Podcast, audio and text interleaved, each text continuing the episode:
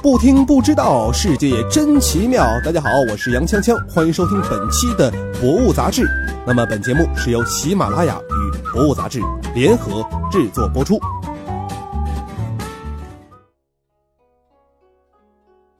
大家好，我是杨锵锵。哎，今天我们要分享的故事呢，是孔融让梨之后的人生。这一放暑假呢，就到了必须跟。别人家的孩子做斗争的时候了，啊！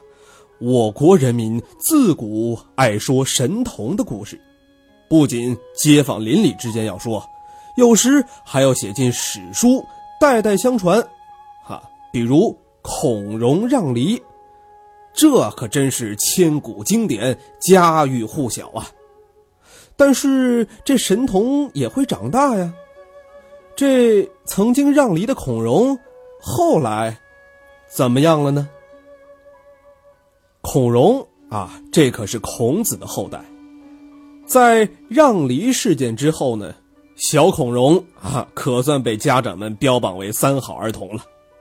不过呢，这个三好儿童有一个性格缺陷，就是口齿伶俐，那可是了得呀。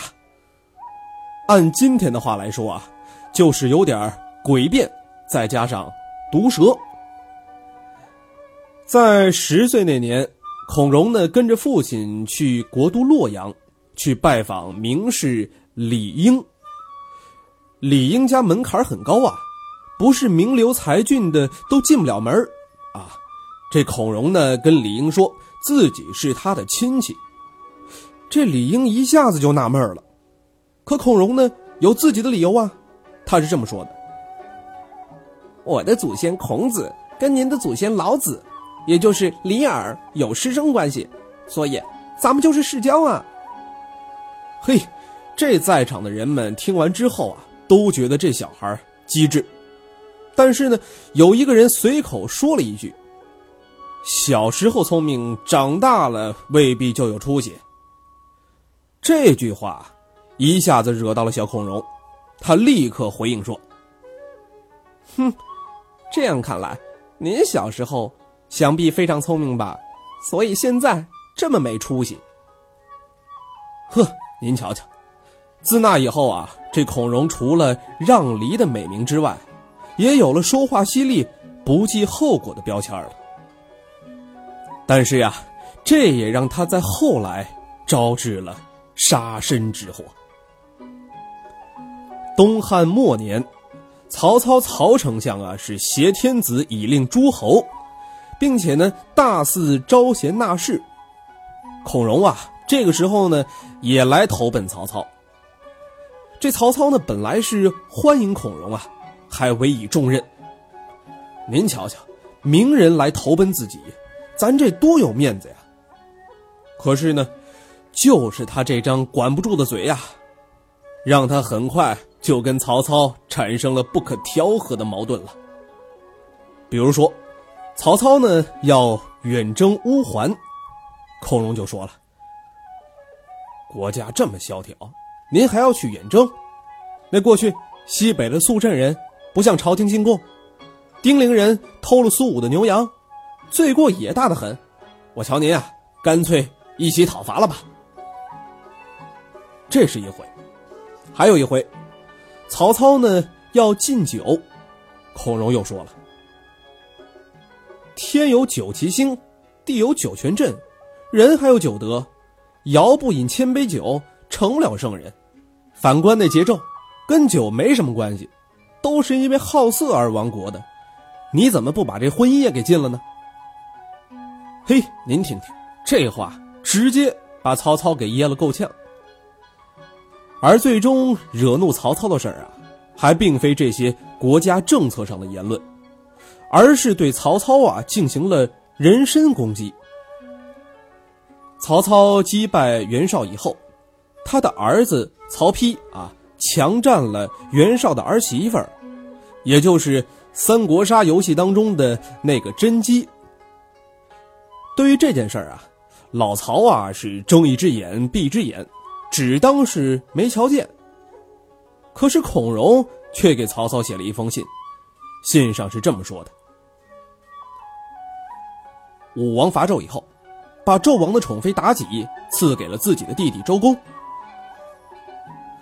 这曹操看了以后啊，心里想到：“哎，我读书少，你可以骗我，好歹咱也是通读过史书的，从没见过这个记载呀。”于是呢，便直接啊去找孔融了，问问他到底是怎么回事